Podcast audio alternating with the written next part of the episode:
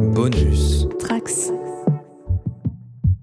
Bonjour à toutes, bonjour à tous et bienvenue dans Niveau Supérieur. Aujourd'hui, sortez votre barda, ouvrez-le comme Brigitte et sortez un peu de l'embasse, euh, un peu de l'embasse et oh, encore un peu de l'embasse parce qu'on va parler du Seigneur des Anneaux, le tiers âge.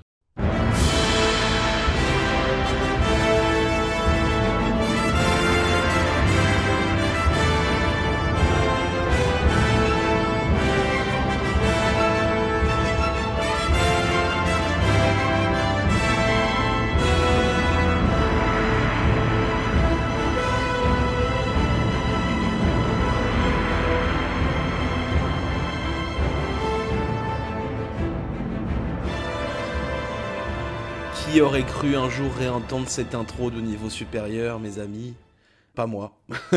J'y croyais plus. Donc je suis désolé déjà pour euh, le retard, l'absence. Je sais que j'avais dit que je le dirais plus, mais là quand même je force un peu. Il y en a eu beaucoup. Le dernier épisode remonte à octobre. C'était le nouveau format d'interview avec le bon JB. J'espère que ça vous a plu, ce nouveau format, un petit peu. Il y en aura d'autres, hein, mais bon, déjà, il y a un nouvel épisode, donc pas trop d'un coup. Je suis désolé de, de ce retard, c'est pas du tout que ça m'intéresse plus de faire du podcast, j'adore ça. J'ai rejoint Bonus Tracks, en plus, vous avez peut-être entendu la petite virgule au début. C'est plus que j'ai beaucoup de choses à faire cette année, des projets qui vous intéresseront sûrement une fois qu'ils seront faits, mais en attendant, ça fait juste moins de podcasts. Du coup, j'en reparlerai le moment venu, ce sera super, vous verrez. Cette attente aura valu le coup, Euh, je l'espère en tout cas. Mais euh, en attendant, ouais, bon, bah, je suis pas trop là, quoi. Donc, euh, mes excuses, mon bon seigneur, ma bonne seigneur.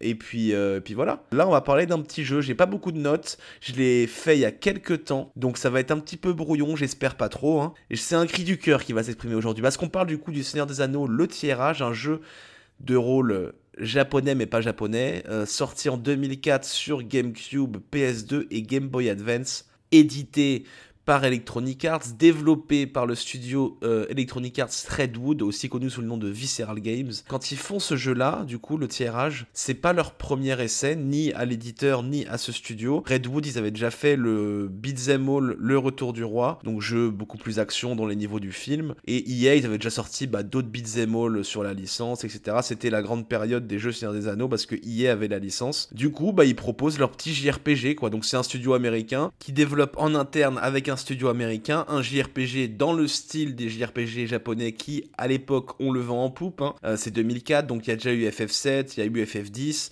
On est bien là. Là, c'est le moment de sortir un JRPG euh, avec en plus une licence qui, à ce moment-là, bah, est au top. Les trois films sont sortis. C'est le raz-de-marée. Moi-même, du coup, en 2004, j'ai 13 ans. Je pense que j'étais aussi dans la Seigneur des Anneaux mania. J'avais joué au Beat'em euh, de Visceral, là, euh, Le Retour du Roi. J'avais beaucoup aimé. J'ai lu le Seigneur des Anneaux au collège, peut-être euh, un un an ou deux ans après la sortie de ce jeu. J'avais adoré, j'avais découvert la licence, euh, je crois, dans un obscur intermarché. J'avais demandé à ma maman de m'acheter la cassette vidéo parce que j'avais vu euh, ça, ça avait l'air d'être stylé parce qu'il y avait des, chevaliers et tout ça, trop bien. Du coup, j'étais pile le- la cible de ce jeu que j'ai en physique sur GameCube et j'en ai aucun souvenir. Peut-être que j'y ai joué, mais visiblement pas très très longtemps, ou bien il m'a pas laissé un grand souvenir parce que je l'ai. Euh, J'étais pile le cœur de cible, j'y ai sûrement joué. J'ai même joué plus tard euh, au jeu de stratégie, le STR. euh, comment ça s'appelait déjà? La bataille pour la Terre du Milieu une sorte de du coup de jeu de, ouais, de jeu stratégie, il fallait construire sa petite base, envoyer des armées et tout. A un jeu Seigneur des Anneaux où vous m'appelez. J'ai même joué un peu au MMO, je crois aussi. Hein. Je me suis bien fait chier d'ailleurs. Mais voilà, euh, à chaque fois, j'essaye. Je suis un petit, un petit Yankee du Seigneur des Anneaux. Y a pas de souci. Je pense que plusieurs fois dans ma vie, j'ai été à deux doigts d'acheter une réplique de l'anneau. hein. C'est sûr, c'est sûr. Qu'ont-ils volé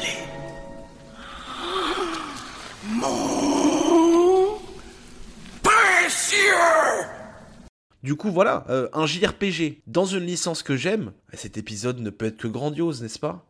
Hmm, N'est-ce pas? On va voir. On va voir si le jeu tient ses promesses, si surtout c'est une bonne adaptation des films. Parce que EA, euh, l'éditeur, n'avait le droit que d'adapter les films et pas les romans. Et ça, on va voir, ça peut peut-être, euh, peut être un détail pour vous, mais euh, en fait, euh, peut-être pas tant que ça. On sent que la pause a été longue. Hein. Ça, L'éloquence, elle est partie au Mordor, je crois. Vous avez vu toutes ces références à foison, ah, on sent que je suis un fin connaisseur. hein. Un fin limier de Tolkien, ah, ça c'est sûr. Est-ce que c'est un bon JRPG Est-ce que c'est une bonne adaptation des films? Est-ce que le JRPG est une formule qui peut s'adapter et servir de produit dérivé à une licence, parce que ce n'était que ça pour hier, quelque part. Un simple produit dérivé dans une stratégie marketing plus globale. Et est-ce que c'était le choix à faire, le jeu de rôle japonais? Est-ce que ça marche? Avec euh, quand on a les droits d'un film, est-ce qu'on peut se dire tiens je vais en faire un JRPG ou est-ce que c'est une mauvaise idée? Mais c'est ça qu'on va se poser ensemble les petits amis. Bah oui, allez, c'est parti. Oh, je sais pas. Je sais pas comment lancer ce podcast. Laissez-moi. Allez, écoutez, tiens, c'est Gandalf qui frappe à la porte. C'est l'aventure qui commence. je mettrai même pas de bruit de, gens qui toquent, hein. c'est pas la peine. c'est l'imagination là. la vache. Ah, heureusement qu'il y a de la bonne musique.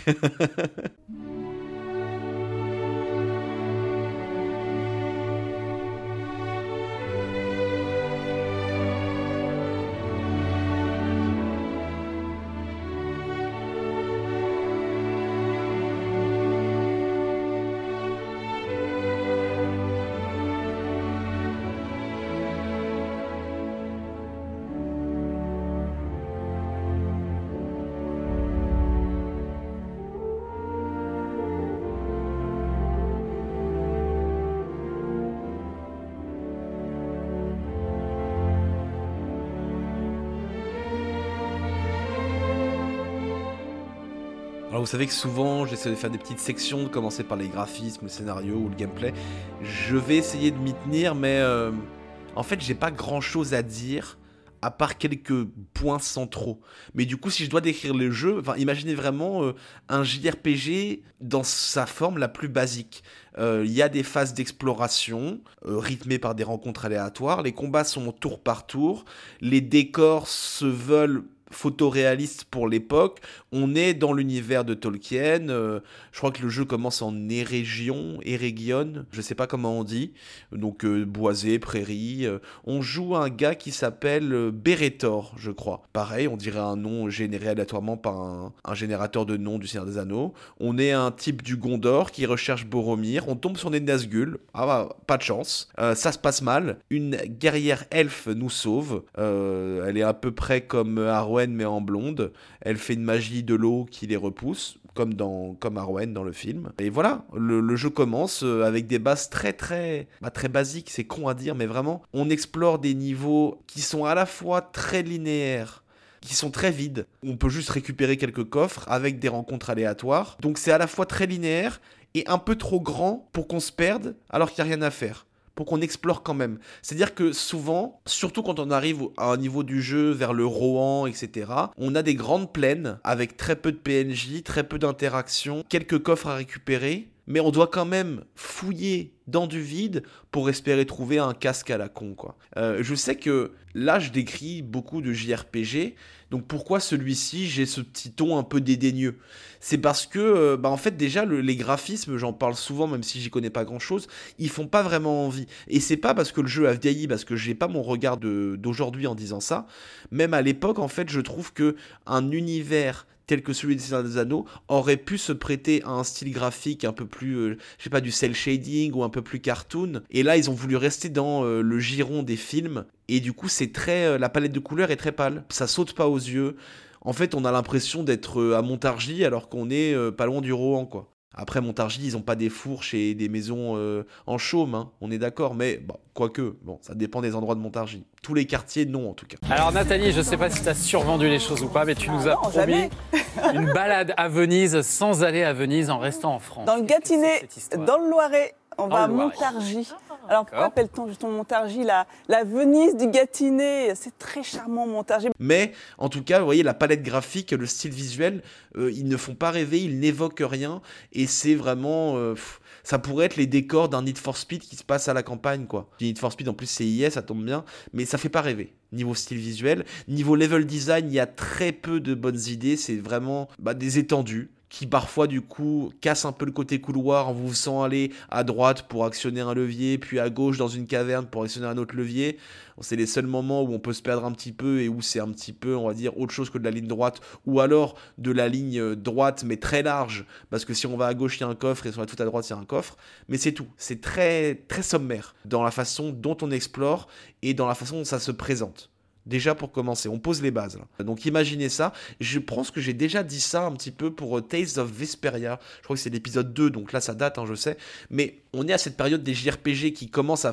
Bon, qui commencent pas, mais qui sont ancrés dans la 3D, cette génération PS2, GameCube et tout. Et plus tard Xbox 360, parce que finalement les jeux 360 ne sont pas grand-chose d'autre que des jeux PS2 à peine améliorés, puisqu'on sait à ce moment-là, on a déjà parlé du coup dans Tales of Vesperia que le marché japonais a du mal à, à recréer des processus industriels euh, pour s'adapter à la nouvelle génération et à l'HD, à la génération qui suivra la GameCube et tout. Du coup, pendant tout ce petit creux euh, milieu année 2000, fin année 2000, on a des décors qui sont vides. Et en fait, dans Tales of Vesperia, je crois que j'avais dit que j'aimais bien. Ou alors, si je l'ai pas dit, je l'ai pensé très fort. J'aime bien ce côté un peu donjon vide, presque sommaire, euh, ramené à l'essentiel. Mais j'aimais bien ça dans Tales of Vesperia parce que c'était des donjons malgré tout, où il y avait des choses à faire. Il y avait des énigmes, il y avait un style visuel en cel shading un peu agréable à l'œil qui nous fait amener qui nous fait amener, oui, oui, qui nous amène dans un, dans l'univers propre au jeu, qui nous décale un petit peu en fait, alors que là, non, il y a très peu d'énigmes et j'aime pas ça les énigmes, mais au moins ça, même si j'aime pas ça, ça ancre l'univers. Il y a euh, l'énigme protège euh, l'entrée d'un temple, euh, l'énigme implique des caisses dans un entrepôt. Ça donne un peu plus d'épaisseur au monde qu'on parcourt. Et même si ça me saoule parfois, ça me fait plus croire au monde. Là, non il n'y en a pas de toute façon. Et quand il y en a, euh, j'ai des souvenirs très vagues, mais c'est vraiment appuyer sur un levier ou trouver trois hôtels démoniaques à la con, je sais pas quoi. Donc euh, non, déjà pas de crédibilité, pas de décalage, pas d'entrée dans l'univers de Tolkien, des décors vides, parfois trop grands, ça commence mal. Dans l'exploration, si je parle de ça là, même si j'ai un peu mêlé euh, au style visuel, il n'y a rien de bien bien fascinant. On peut ensuite le gameplay hors combat, non, bah il n'y a pas grand chose. Hein. On, trouve des, on trouve des équipements, on les équipe. Euh, ça s'appelle le Barda, je crois, l'équipement, de ma blague du début euh, de, de ce podcast. Voilà, je peux l'expliquer. Je pense qu'elle valait le coup qu'on l'explique cette blague sur Brigitte Barda. C'était vraiment vraiment très important. Ou alors Agnès Barda, si on est un petit peu enrhumé, ce qui est mon cas. Je m'excuse si je respire très fort. Oh, il y a beaucoup beaucoup d'infos. Je vais me calmer, attendez. Donc dans le gameplay hors combat, quand on combat pas, on peut aller dans les menus, changer son équipement et l'équipement n'est pas, c'est pas très intéressant. Il n'y a pas beaucoup de choix de gameplay à faire. Il n'y a pas un équipement qui vous rendrait plus rapide, mais euh, plus frêle, etc. Non, c'est juste vos statistiques augmentent et puis c'est tout. Surtout qu'il y a beaucoup d'emplacements d'équipement. Du coup, vous êtes souvent en train de modifier une jambière pour une autre, mais sans vraiment réfléchir. Donc beaucoup d'allers-retours dans les menus pour pas grand-chose. Vous avez aussi beaucoup de personnages, donc imaginez, je je dis n'importe quoi, il y a 5 slots d'équipement, 6 personnages, ça fait 30 slot d'équipement sans vraiment beaucoup de réflexion. En plus, les équipements sont clairement destinés à tel ou tel personnage, que ce soit dans les noms qu'ils ont, etc., etc. Donc vraiment, c'est juste du menuing chiant, quoi. Voilà, il y en a beaucoup. Il y a à la limite des pierres, on va dire, euh, qui offrent des buffs, pierres de protection contre les sorts de feu, enfin des choses comme ça, des petits accessoires en fait qu'on peut mettre, qui là pour le coup sont interchangeables, qui peuvent vous permettre une mini personnalisation de vos personnages, mais qui souvent, à vrai dire, n'est quand même pas si intéressante que ça non plus parce que les buffs sont pas incroyables. Vous allez jouer avec le, pour un combat ou de boss, etc., mais c'est pas capital dans le système de jeu. La formule est, du coup, vous vous en rendez compte, un très classique, très feignante aussi. Et c'est, je pense, ce qu'on va dire le long du jeu, donc je vais le dire une fois pour toutes ici, c'est un jeu très feignant, qui applique la formule des JRPG sans qu'il y ait la saveur. C'est un repas à la cantine, hein, grosso modo. Euh, on mange parce qu'on a faim. Ça ressemble à un truc qu'on aime bien. Des patates, euh, des carottes, euh, du poulet. Mais par un procédé étrange, c'est fade. On mange, hein, ça nous nourrit, mais il n'y a pas de plaisir. Que chez Flunch qu'on peut fluncher, fluncher à fond, fluncher fièrement. Voilà, euh, c'est tous mes repas du midi à la cantine. Euh, J'embrasse euh, tous les gens qui permettent cette expérience de se renouveler constamment. Et c'est aussi l'expérience qu'on a dans le Seigneur des Anneaux, le tirage, qui, pardonnez-moi mon outrecuidance, pourrait peut-être se renommer le tiépage. Hein? Allez, à tout de suite.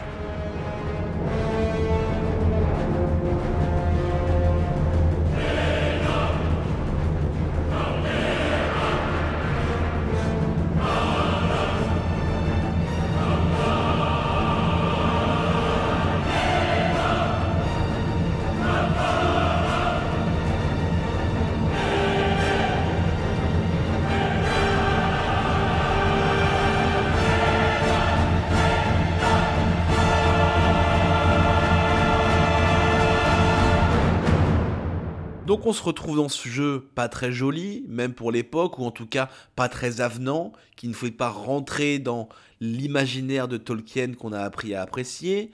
Il n'y a pas grand-chose à foutre, même en termes stratégiques. Est-ce qu'au moins les combats sont bien? Eh bien, presque. Ils sont presque bien. Il y a des moments vraiment où il y avait un côté un peu stratégique, je suis mort plusieurs fois, euh, un peu de difficulté, c'était pas mal. On joue, on a six personnages, c'est des combats où il y en a maximum trois dans l'équipe. On peut les interchanger au fur et à mesure. Il y a même l'ordre des tours qui est affiché, c'est vraiment pompé de Final Fantasy X. En gros, si vous avez la, référence. Donc, euh, pas mal. On se dit pas mal. Le problème, c'est quoi? C'est d'une part que les jeux de cette époque-là, et ça un truc qui va se retrouver aussi même dans Lost Odyssey ou dans d'autres jeux pareil un peu 3D de cette période un peu bâtarde fin 2000, c'est euh, les animations trop longues en fait. Les combats sont beaucoup trop longs et lents parce qu'on n'a pas encore franchi le cap de la logique 3D.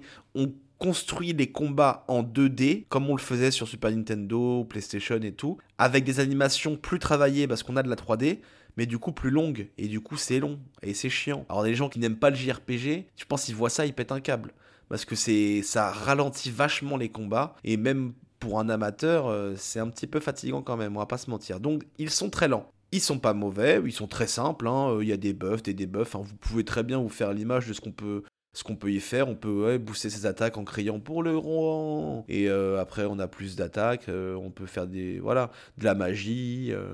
Bon, très bien. Le truc qui me gêne un petit peu, c'est en lien avec les combats, parce que c'est dans les statistiques, c'est que les nombres sont trop vite, trop grands. Ah, ça n'a l'air de rien, hein. Mais vraiment, euh, les personnages, que ce soit en échelle d'XP, de PV, de dégâts, ça va trop vite, trop loin je pense que c'est pour essayer de, montrer un peu le côté puissant des héros qu'on a, qui sont censés être des, des héros qui remplacent, entre guillemets, euh, les personnages des films, Aragorn et compagnie. Mais du coup, euh, pardon, mais moi, quand j'ai joué deux heures, que j'ai 1400 PV et que je fais des coups à 2000, bah ça me sort un peu du truc. Je m'en fous un peu en fait. Parce que j'ai pas eu le plaisir d'atteindre cette puissance moi-même par euh, l'expérience gagnée, par les combats accumulés, euh, par l'aventure qui s'est tissée en fait. Là, ça m'est donné trop rapidement et du coup, ça n'a plus de sens à mes yeux que je mette 2000 à un orc, que, que lui, il est 2000 PV. Enfin, ça me sort du truc. Je pense que même si on n'y fait pas attention, ça joue. Et c'est très dur, à mon avis, de caler la bonne échelle et la bonne progression pour que les nombres aient encore du sens pour le joueur et dans le contexte du jeu, mais du jeu au sens euh, ensemble formel régi par des règles, parce qu'évidemment, toutes ces statistiques sont euh, extra-diégétiques, elles sont pas dans l'histoire, les personnages ne les voient pas, mais ça donne quand même une sorte... Euh, ça traduit leur évolution, c'est censé le faire en tout cas, ça traduit leur, leur gain en expérience, et évidemment que là aussi ça le fait parce qu'ils deviennent de plus en plus grands, mais qu'est-ce que ça veut dire que notre guerrier, au bout de 7 heures de jeu, ait 5000 points de vie. En fait, les chiffres sont trop grands et n'ont plus de sens. Euh, enfin, je me répète un peu, mais je pense que c'est pour essayer de vous faire sentir ce qui m'a gêné. Et je pense que ça pourrait en gêner d'autres aussi. Après, il y a des jeux qui ont des échelles différentes. Parfois, il y a des jeux où on a 50 points de vie au début, d'autres on en a 200. Il n'y a pas de problème, mais ça reste des chiffres qui sont plus habituels peut-être dans ce genre de jeu et qui sont moins gros, moins vite. Et du coup, dans un FF, quand on finit le jeu à faire 9999 de dégâts, on est trop fier. Quand euh, on atteint, on dépasse la barre des 1000 PV, on est trop content. Là, non, on s'en fout, parce que ça vient trop vite. Donc, problème euh, des combats, les stats, qui sont mal gérés, je trouve. Le côté euh, tactique est pas mauvais, le fait qu'on puisse échanger nos personnages est pas mal. Ils ont tous, tous et toutes, des styles un petit peu différents des buffs intéressants. Ah tiens, je vais prendre lui parce que lui fait plus de mal aux bêtes, etc. Parce que c'est un pseudo Aragorn, donc c'est un rôdeur et tout.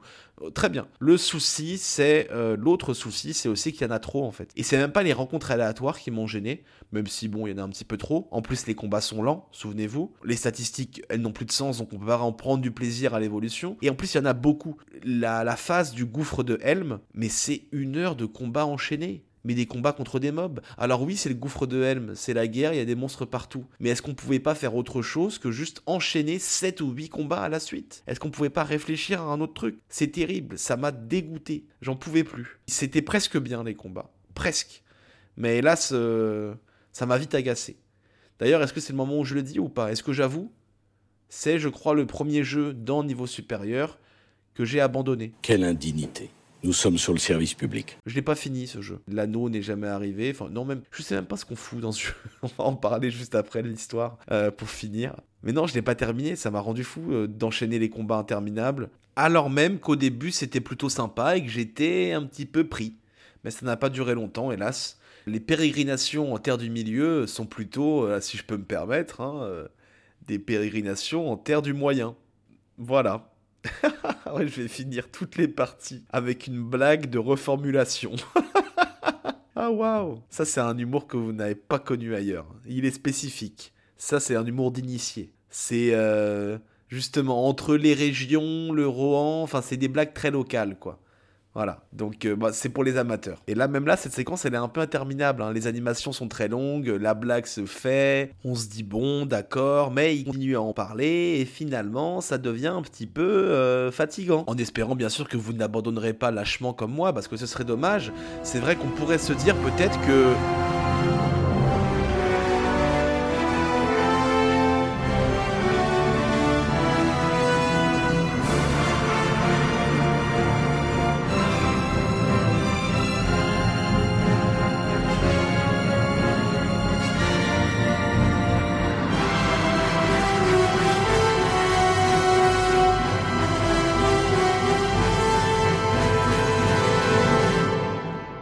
on est face à un jeu plutôt générique, avec des combats presque bien, mais ce qui m'a rendu le plus fou clairement c'est l'histoire. Je vous l'ai dit, on est face euh, à des versions un peu AliExpress de tous les personnages qu'on connaît. Il y a Beretor, donc le guerrier du Gondor, Idrial, la guerrière elfe, Adod, le nain, Elegost, le rôdeur, et à Homer, je crois, et à Oden peut-être, le, le guerrier du rang. Vous voyez l'idée.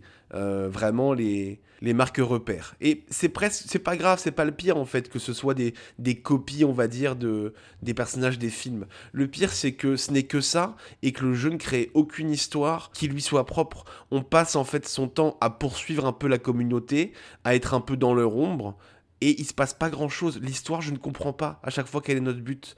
On nous trimballe d'endroit en endroit qu'on a vu dans les films, mais sans vraiment de raison qui soit euh, poignante, intéressante, les personnages ne sont pas creusés. Le pire du pire, je crois, c'est à un moment donné, euh, le personnage qui est censé être le héros, du coup, Beretor, et l'elfe s'embrassent, je crois, dans une scène cinématique. Mais je sais pas pourquoi, c'est hyper soudain, ils se font un bisou, je sais pas d'où ils sortent, je sais pas à quel moment ils se sont rapprochés, parce qu'ils se parlent quasiment jamais, parce que les scènes cinématiques sont, ne disent pas grand chose et sont très génériques. Et j'ai l'impression, parce que j'ai essayé de le, le retrouver sur YouTube, mais j'ai pas réussi, euh, faudrait que je regarde un let's play hyper long et j'ai la flemme. Mais j'ai l'impression que c'est presque un rêve fiévreux euh, que j'ai imaginé, que c'est pas vraiment arrivé, mais je crois vraiment avoir vu un bisou sorti de nulle part. Et c'est le comble du désintérêt que les gens qui ont essayé de, faire une histoire ont pour leur propre histoire. Parce qu'en fait, finalement, c'est juste quelque chose cousu de fil blanc euh, et pas très bien cousu pour nous trimballer d'endroit du film en endroit du film sans rien raconter en fait. Et c'est ça le pire. Euh, le pire aussi, c'est qu'on peut débloquer au fil de l'histoire de l'exploration des petits passages, des petites scènes extraites du film qu'on lance à partir d'un menu avec la voix de Gandalf qui s'adresse à Beretor. Donc en fait, Beretor, il reçoit des messages vidéo du film où Gandalf, la voix de Gandalf, lui dit des trucs. Donc dans sa tête, il communique par télépathie avec Gandalf qui lui envoie des extraits du film en lui parlant par-dessus. C'est incroyable comme mécanisme. Rendez-vous compte, je pense que là, si on vous laisse prendre la tête sur la place du transmédia dans le jeu vidéo et sur la nature de l'image filmique dans un jeu vidéo qui euh, se veut photoréaliste mais qui est fait en pixels. Et là, quand il y a des scènes cinématiques, et encore, enfin non même pas, enfin des scènes de cinéma, elles sont euh, accessibles à partir d'un menu, elles sont ancrées dans l'histoire parce que Gandalf s'adresse directement au guerrier du Gondor qu'on incarne. C'est fou la place que ça a. Et ça montre bien en fait tout le problème de l'adaptation euh, du Seigneur des Anneaux, dans celle-ci en tout cas, c'est on sait pas quoi faire en fait du film. Ils ont les droits que des films. Je vous l'ai dit, c'est peut-être un détail pour vous, mais en fait pas trop, en étant très maladroit dans ma façon de s'exprimer et en voulant citer, euh, mais de façon ratée, euh, Michel Berger. Mais, mais, mais c'est trop bizarre ce qu'ils ont fait. Et je comprends que c'est un truc légal, de, bah, on peut pas aller plus loin que ce que montrent les films. Mais dans ce cas-là, soit vous le faites pas, soit vous, vous utilisez les creux des films pour installer votre JRPG et on joue Aragorn et Legolas et tout ça, vous avez les droits. Et il y a un moment dans le jeu où, dans la Moria, on joue dans l'équipe avec Gandalf pendant un combat. Et c'est plutôt cool en fait. C'est là où il est intégré à l'univers du jeu, il a des sorts, etc. etc. et c'est pas mal. Et là, j'ai apprécié ce moment parce que je suis un fanboy et aussi parce que ça faisait sens. Euh, le film était intégré au jeu et était adapté en quelque sorte. Il y avait un combat contre le Balrog avec Gandalf et nos petits péons euh, inconnus et c'était cool. Mais le reste du temps, ils en fait ils bricolent comme ils peuvent pour adapter les films en JRPG parce qu'ils peuvent pas adapter plus que les films. Mais je sais pas, est-ce que c'est pas dans le contrat ok de dire euh, Aragorn et Legolas et Gimli pendant qu'ils courent pour récupérer Pipin et Merry, il y a beaucoup d'ellipses? Bah dans ces ellipses là, il peut leur arriver une petite bricole que qu'on met euh, dans le JRPG, une petite histoire parallèle. Il y a des bandits, il y a des machins, il y a des wargs, on peut s'arranger. Ou alors euh, ils sont à un feu de camp au Gondor, là, avant que Merry ou Pipin, je sais plus, ils volent le, le Skype maléfique, le Palandir, le Palanquir, bah, il se raconte des histoires et on suit une petite anecdote. Enfin, il y a sûrement des trucs à faire autres que ça. Parce que là, clairement, ils essayent de, de passer un peu au travers des mailles du filet, de raconter une histoire avec des gens qui sont pas dans le film, mais quand même, c'est proche des films, vous inquiétez pas, les, les petits fanboys. C'est nul. En fait, un JRPG, je pense, pour être intéressant, il faut qu'il crée son propre univers euh, narratif, euh, son propre univers fictionnel. Je crois que c'est un mot qu'emploie Fanny Barnabé dans l'ouvrage Narration et jeux vidéo, qu'elle emprunte à d'autres chercheurs et qui euh, permet justement de rendre compte non pas juste de l'histoire du jeu vidéo en tant que récit linéaire, mais de tout ce qu'il y a dans le jeu vidéo qui peut raconter des histoires. Et il y a plein de choses, il y a des éléments de gameplay, il y a des éléments euh, narratifs intégrés au décor. Euh, le jeu vidéo a beaucoup de moyens de raconter un récit qui n'est pas linéaire et qui, du coup crée un univers. Et là, l'univers est déjà donné, ok, c'est le Seigneur des Anneaux, c'est même les films de Peter Jackson, mais je pense qu'on peut être un peu plus malin que ce que le jeu a été pour l'adapter ou bien on fait pas un JRPG, parce qu'un JRPG c'est l'aventure, et les Seigneurs des Anneaux c'est aussi l'aventure. Donc il y a des trucs à faire. En fait, il faut soit que le JRPG reprenne l'aventure qui existe, soit qu'on garde l'univers fictionnel en créant une autre aventure, ce qu'ils ont essayé de faire avec les nouveaux personnages, mais sans y aller assez, sans le faire assez, sans aller assez loin, parce que sinon, euh, pas très français, pour que ça soit intéressant. Là, on a une semi-aventure. On a un petit bout d'aventure, mais pas trop, une aventurette. Voilà. Donc c'est le plus frustrant, c'est le plus énervant dans le jeu. Il ne raconte rien. Les personnages n'ont aucune épaisseur. Et c'est censé être la récompense, hein, les petits morceaux de film qu'on récupère. Mais récompense de quoi? Au pire, je regarde les films. Si les récompenses scénaristiques ne sont pas des éléments de jeu, mais des éléments de film, c'est déjà qu'il y a un problème quelque part, je pense. Même si c'est super cool d'avoir récupéré le doubleur français de Gandalf, il aurait sûrement pu être mieux utilisé. Peut-être déjà en racontant des trucs sans être euh, limité thématiquement par les images du film qui passent en même temps qu'il parle. C'est extrêmement bizarre. C'est un, objet intéressant, je pense, à réfléchir, mais pas intéressant à jouer. D'où le fait que je l'ai abandonné. Et ça montre clairement quand même la, une des forces du JRPG qui est de nous embarquer dans une aventure, dans un univers, mais qui se crée petit à petit, et aussi en partie avec euh, ce que fait le joueur ou la joueuse. C'est pour ça que je revenais un peu avant sur les stats.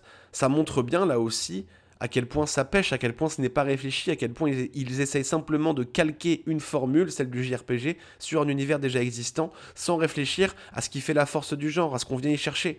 On vient y chercher euh, la progression et une aventure qui monte, qui monte, qui monte et qui nous embarque et qui, euh, bah, qui est épique, quoi. Et là, il y avait tout ce qu'il faut dans Saint Anneaux pour le faire. Peut-être pas juste dans les films, c'est vrai que c'est dur d'adapter que les films, mais soit vous faisiez pas ça, soit vous négociez mieux pour avoir d'autres choses, soit bah, vous adaptiez les films en fait. Mais cet entre-deux étrange ne marche clairement pas. Et ce qui est fou, c'est que ce jeu, le tirage, est aussi sorti sur Game Boy Advance et ils ont fait un autre jeu pour la Game Boy Advance au vu des limitations techniques euh, de la machine. Et c'est un tactical RPG, un RPG tactique euh, un peu à la Fire Emblem et ça marche beaucoup mieux. Parce que là, du coup, on a l'univers du Seigneur des Anneaux et des films, les codes, les personnages, mais un gameplay totalement différent et aucun personnage euh, pseudo inventé et tout. On a des personnages génériques, des soldats elfes, euh, des soldats du Gondor, on les déplace, on tue des armées, etc. Et ça marche super bien. Le jeu est beaucoup mieux en fait. C'est pas le même jeu du tout, c'est pas un JRPG, mais ça marche vachement bien. Parce qu'il n'y a pas cette euh,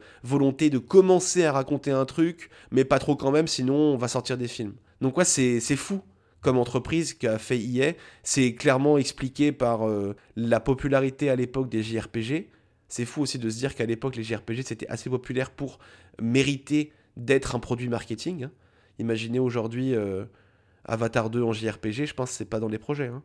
Pareil, hein, je pense que le Fast and Furious 11, ils vont pas en faire un JRPG. Alors que pourtant, ça pourrait être super stylé. Mais du coup, à l'époque, ça marche. Ils reprennent la formule très bêtement, de façon très feignante. Et en plus, ils réfléchissent pas à ce qu'on vient y chercher. Quoi. Et c'est horriblement frustrant, et c'est pour ça que je l'ai abandonné. Peut-être qu'à la fin, il y aurait eu d'autres moments, comme celui que j'ai bien aimé avec Gandalf, où, où les personnages du film sont intégrés aux dynamiques d'un JRPG. Mais bon, c'est bon, euh, la flemme. Je suis pas payé pour faire ce podcast. Hein. Même si, d'ailleurs, j'en profite pour remercier tous les gens qui euh, m'envoient euh, sur PayPal un petit peu d'argent. C'est pas, c'est presque pas tant la thune qui me fait plaisir que le côté symbolique de on te soutient, ça mérite et tout. Donc merci beaucoup à François, il se reconnaîtra, et peut-être aussi à d'autres qui l'ont fait une ou deux fois. Donc merci beaucoup, même si c'est des petits dons, ça me touche émotionnellement plus que pécuniairement. Et ça, ça c'est beau. Voilà, euh, c'est rien à voir avec ce que je disais par contre. Du coup, J'espère que vous comprenez ce que je veux dire. Vous comprenez un peu le gâchis qu'a ce jeu. Je crois qu'il y a des gens qui l'aiment bien. Hein. la note de Gamecult, c'est 5 sur 10. Ça correspond, à mon avis, tout à fait à la réalité de ce jeu. C'est un jeu moyen, quoi. C'est le tiépage, c'est bon. Les blagues ont déjà été faites, mais c'est aussi hyper intéressant en vrai. Si j'avais la motivation, j'essaierais de réfléchir plus à ce que ça veut dire que Enfin, en fait, on le comprend assez bien ce que ça veut dire, mais ça mériterait d'être euh, rédigé de façon un peu plus soignée que ce que je suis en train de le faire là. Que les scènes de film soient reléguées dans un menu, soit, à la truelle par un doubleur qui s'adresse à un personnage qui n'existe pas, parce qu'on ne peut pas en faire grand chose du film dans un JRPG. Et le problème, c'est qu'ils n'ont pas voulu faire autre chose que suivre le film et essayer de, rappeler le film aux gens à travers le JRPG, alors même qu'il fallait clairement pas faire ça. Il fallait que Beretor, Idrial et les Ghosts, aient leur propre histoire. Ils aient leur propre truc à vivre, un peu comme les anneaux de pouvoir euh, qui se passent 2000 ans avant. Il fallait pas partir sur autre chose. Ils avaient pas le droit, et bah soit fallait pas le faire, soit fallait être plus fort en ego. En fait, ils n'ont pas laissé euh, à tous ces personnages l'espace pour s'exprimer vraiment. Sûrement que le chef de ce projet, un jour en rentrant, il a dû dire à sa femme Moi, chérie, j'ai rétréci les ghosts. elle est bien, elle est bien quand même.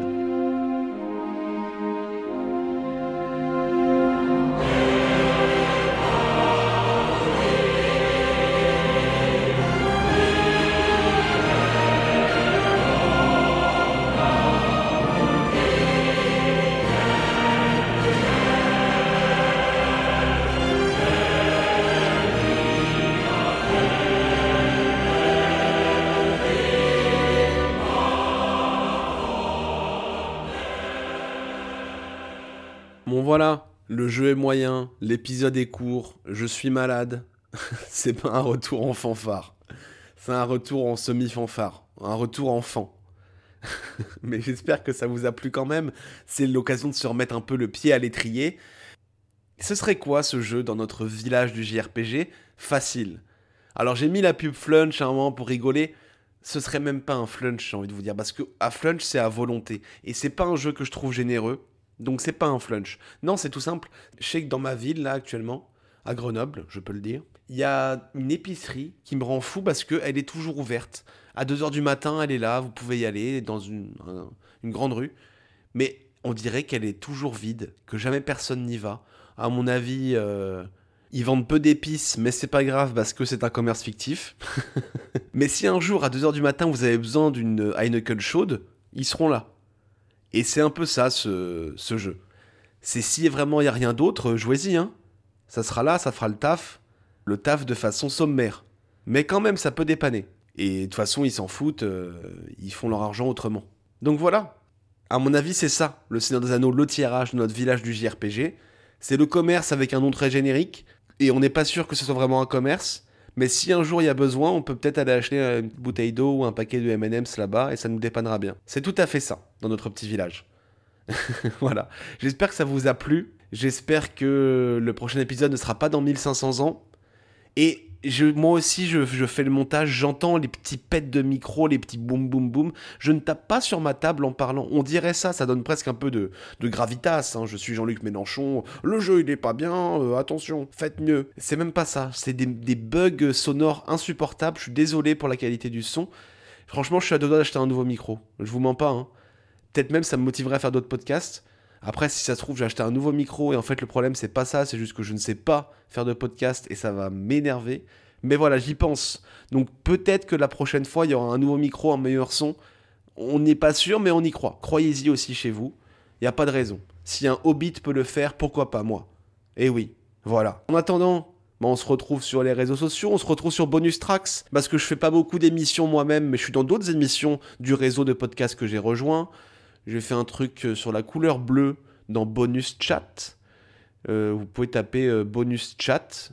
Non, il faut pas taper ça. Il faut taper Bonus Tracks dans vos, dans vos applis de podcast. Et il y a un fil de podcast avec les une émission qu'on a fait en live sur Twitch ensemble en décembre sur la couleur bleue. Est-elle une couleur Pourquoi est-elle si populaire dans la culture populaire? Et aussi, on a une série d'émissions qui s'appelle Bonus Chat, du coup, d'interviews des gens du label de podcast. Et il y en a une de moi faite par CHP, membre du podcast Spoilers, qui parle de séries fantastiques et science-fiction. Donc si vous voulez m'entendre parler, euh, je suis dans des podcasts, c'est juste pas les miens. J'ai aussi fait même un On n'est pas trop vieux pour ces conneries, un podcast de l'ami César où on parle de la série euh, la série de Karate Kid là, j'ai déjà oublié le nom, je suis fatigué, je suis malade donc euh, désolé. Mais voilà, je suis dans plein d'émissions. Euh, si vous, en voulez plus de Stavroyin, je sais plus parler la vache. Et même dans le label bonus bah il y a pas que moi. Hein. Et sinon ce serait pas un label, ce serait juste moi. Et il y a plein d'émissions super. Je parlais de l'émission Spoilers, je parlais de. Il y a Hommage collatéral, il y a le cadran pop qui parle de X-Files, qui parle de Star Trek. Enfin, il y a plein d'autres émissions, j'en citerai d'autres la prochaine fois. Mais allez-y, quoi c'est sympa. Je suis même pas payé pour le dire, c'est juste que c'est vraiment sympa pour le coup. Donc voilà, il y a sûrement peut-être un petit truc qui vous plaira euh, en attendant euh, les niveaux supérieurs. Parce que quand j'en sors, faut les écouter par contre. Faut pas vous dire ah super plein d'autres podcasts. Non, vous ne m'oubliez pas, mais vous écoutez d'autres choses parce que je sors pas beaucoup d'épisodes. Je vous fais des bisous. Euh, c'est quoi la phrase de fin? Oh là, attendez. Ah oui. Vive le comté. oh, c'est même pas drôle. Je sais pas si je vais le garder ça. Si vous l'entendez, c'est que c'est que je suis honnête. Hein. Mais en attendant, n'oubliez pas de faire de votre maximum dans la vie comme dans les jeux. Non, arrêtez tout Ah oui, voilà Je suis désolé, c'est déplorable. En plus, le podcast, il sort euh, mercredi, et on est mercredi, hein, il est midi. Là, vous allez avoir tout tout chaud dans vos oreilles. Hein. C'est vraiment mal organisé. Attendez. On va pas se quitter sur une musique épique du Seigneur des Anneaux. Ce jeu ne le mérite pas, ce jeu est moyen. Donc la musique de fin sera moyenne aussi. J'ai découvert en, cherchant des petits sons pour, euh, pour vous faire rire dans le montage là, que Soprano, artiste, un soprano baba, avait sorti une chanson qui s'appelle Mon précieux qui parle du rapport au téléphone portable parce qu'on l'a toujours sur nous. Euh, on est presque un peu comme Gollum avec son anneau, quoi. Ben voilà, c'est le fond de la chanson qui s'appelle Mon précieux. Donc on va se quitter avec cette découverte musicale qui, je pense, vous fera plaisir hein, parce que c'est important aussi de se renseigner sur ce qui se passe dans la chanson française. La chanson date de 2015, donc c'est un peu vieux, mais c'est un petit, je vous l'ai, je voulais diguer, une petite pépite. Donc ça me fait plaisir. On se quitte sur ça. Et maintenant, je peux le dire et ne pas m'arrêter et euh, vous souhaiter le meilleur et surtout vous dire qu'il faut faire toujours de votre mieux dans la vie comme dans les jeux pour passer au niveau supérieur. Vous avez un nouveau message. Tu es ma secrétaire, tu gères mon organisation. Tu allèges mes neurones grâce à tes notifications. Plus besoin d'aller voir la famille vu que tu me les follow. Pour leur prouver que je les aime, je n'ai qu'à liker leurs photos. Pourquoi aller en concert? Tu m'as tout mis sur YouTube. Tu m'aides à consommer car tu ne me parles qu'avec des pubs. Je fais plus